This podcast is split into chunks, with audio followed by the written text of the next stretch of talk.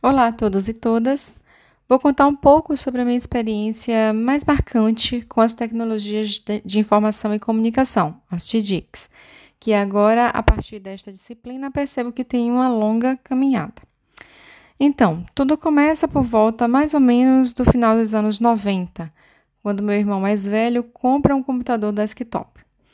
Foi um momento mágico para nossa família, poder ter um computador em casa naquela época, né, naquele período.